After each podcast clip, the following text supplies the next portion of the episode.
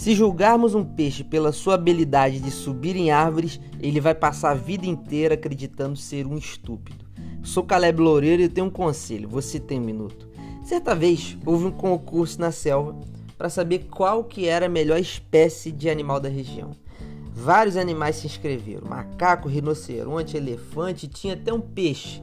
E na abertura da, do evento, a coruja que estava organizando, ela disse: para ser justo, todos farão a mesma prova. E a primeira delas vai ser escalar uma árvore. Moral: cada um tem uma função específica para um propósito determinado. O peixe seria o mais prejudicado, porque ele não consegue ficar fora d'água.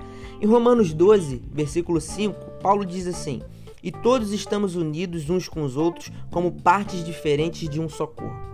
Portanto, usemos os nossos diferentes dons de acordo com a graça que Deus nos deu. Lendo esse versículo, eu percebo que a nossa unidade está exatamente nas nossas diferenças. Deus nos fez diferentes com habilidades únicas para propósitos diferentes. E o conselho de hoje é: não julgue o peixe por sua habilidade de subir em árvores. Não queira subir em árvores se você é um peixe.